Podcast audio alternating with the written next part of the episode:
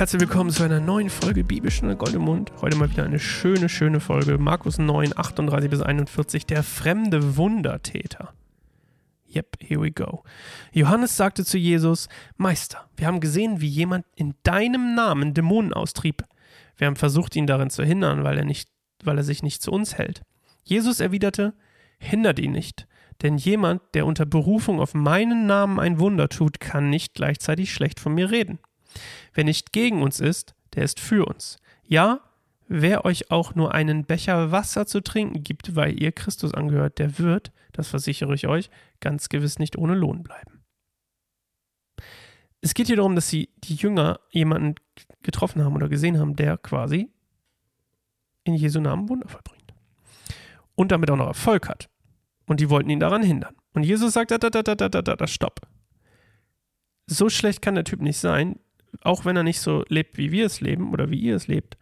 Ähm, trotzdem ist seine Nachfolge echt und seine, sein Auftrag oder seine, seine Taten gegen die Werke des Satan gerichtet. Er treibt ja Dämonen aus. Und das ist gut, sagt Jesus. Und wahrscheinlich ist es auch so, dass Jesus der Meinung ist, oder was heißt wahrscheinlich, Jesus ist der Meinung, hey, wenn euch jemand, wenn jemand für euch ist, ist er nicht gegen euch, ganz simpel. Und quasi, wenn jemand, man, man sollte, wenn man, wenn wir jemanden treffen, oder die Jünger in dem Fall, wenn ihr jemanden seht, der in meinem Namen Wunder tut, dann solltet ihr ihn ermutigen und nicht aufhalten. Ich bin mir gar nicht sicher, ob das in einem anderen Bibelstelle steht oder in einem anderen Evangelium.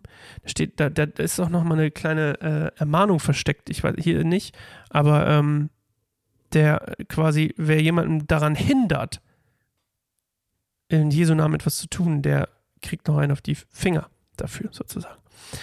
Und ich kann mir gut vorstellen, und das ist einfach nur meine Interpretation, das mag gar nicht stimmen, vielleicht ist es absolut Quatsch. Ich kann mir gut vorstellen, dass die Jünger auch ein bisschen pissig sind, weil er das hinkriegt. Er treibt Dämonen aus und das schafft er. Und wir erinnern uns an das Beispiel vorhin, als die Jünger vom, vorhin, letztes, vor drei Folgen oder so, als die Jünger vom Berg kamen nach der Verklärung und diese neun, die übrig waren, die unten geblieben sind, haben es nicht hingekriegt, diesen Dämon auszutreiben aus dem Jungen, von, also aus dem Sohn von dem Papa sodass der Papa angefangen hat zu zweifeln. Und ich kann mir sehr gut vorstellen, dass die Jünger auch deswegen ein bisschen pissig sind, oder Entschuldigung, ein bisschen schlecht gelaunt, eifersüchtig, ähm, dass der das einfach hinkriegt. Und vielleicht haben sie sich deswegen gedacht, so, na, das kann ja nicht sein. Wir folgen hier Jesus nach und der macht hier sein eigenes Ding und wir geben alles auf und der macht hier sein eigenes Ding. So von außen betrachtet und, und der kriegt es hin und wir nicht. Aber darum geht es. Jesus sagt, nee, nee, nee, der soll, der, der junge Herr, der Dämonen austreibt und nicht so lebt wie wir, soll trotzdem Ermutigung erfahren. Denn der ist für uns, nicht gegen uns. Denn jemand, der unter Berufung auf meinen Namen ein Wunder tut, kann nicht gleichzeitig schlecht von mir reden. Wer nicht gegen uns ist, der ist für uns. Manchmal ist es so einfach. Schön. Tolle Folge. Wir sehen uns morgen wieder. Macht's gut. Tschüss.